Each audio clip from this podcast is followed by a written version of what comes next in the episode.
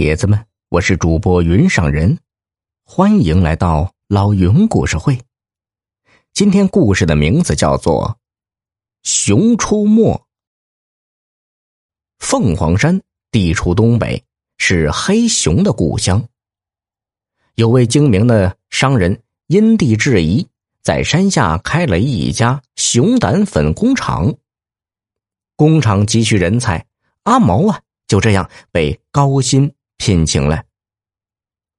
从阿毛曾祖父那代起，他们家就养熊、驯熊，再凶狠的熊到了他们身边，就变成了小绵羊。到了阿毛这一代，凤凰山已经禁止狩猎，所以阿毛和熊打交道的机会就不多了。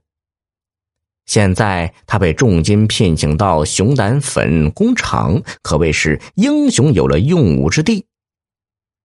但是不到一个月，阿毛就被厂里开除了。他垂头丧气的回了家，脸上还带着伤。这以后，阿毛整天是闷在屋里，不愿出门。这一天，村主任老孟上门来关心阿毛。阿毛是支支吾吾的，也没有说被开除的原因。老孟拍着他的肩膀说：“嗨，我怎么说也是你远方表叔，我相信你小子的为人。”过了不久，老孟兴冲冲的来找阿毛，又要请他出山。原来有位吴老板看好熊胆粉的前景，来凤凰山实地考察了一番，准备在村里建一家制药厂，主打熊胆胶囊。吴老板已经找人捕了一只熊，想请阿毛这样的专业人才去指导怎么采集熊胆。阿毛犹豫了一下，孟叔，现在不让捕熊了吧？老孟啊，不以为然的说：“嗨，人家有正规手续啊，这是采熊胆，又不是杀熊，对不对？”他看阿毛不情不愿，又说道：“哎呀，这吴老板答应给村里股份，你可别在这时候讨价还价啊！工资的事亏不了你。”嗯，你抓紧给我去采熊胆，误了村里的大事我可饶不了你。说罢，老孟一把揪起阿毛，扯着他就走。吴老板一听专家来了，赶紧叫人推来一辆小车，车上有一个铁笼子，笼子里蜷坐着一头体型不大的黑熊。阿毛看了看，说：“这小熊。”才四岁吧，现在取胆汁有点早啊。吴老板笑着说：“哈哈，阿毛师傅果然是专家呀，一眼就看出这熊的岁数。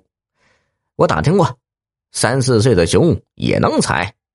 今天就看阿毛师傅的了。”说着，有两个人递过来采熊胆的工具：一件铁制的衣服，一根长长的针管。